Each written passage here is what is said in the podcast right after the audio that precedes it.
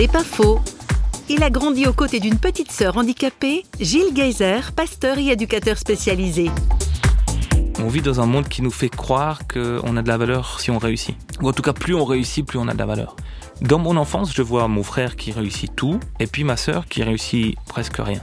Dans les valeurs, dans les normes humaines, c'est-à-dire euh, de savoir marcher, de savoir parler à tel et tel âge. Et pourtant, on sait qu'il a de la valeur. Et j'ai ressenti, on me l'a pas appris, c'est pas mes parents qui m'ont fait un cours un soir, mais j'ai ressenti et appris émotionnellement et aussi ouais, de cœur que c'est pas parce qu'on réussit quelque chose qu'on a de la valeur. Sinon, ma sœur aurait dû en avoir moins que mon frère, ou moins que moi. Donc je pense que ça m'a appris très tôt à ne pas mettre de faux espoirs sur la réussite. Je crois que ce que Anne m'a appris, c'est que la valeur d'un homme ne dépend pas de ce qu'il fait. La valeur d'un homme dépend du fait qu'il est aimé.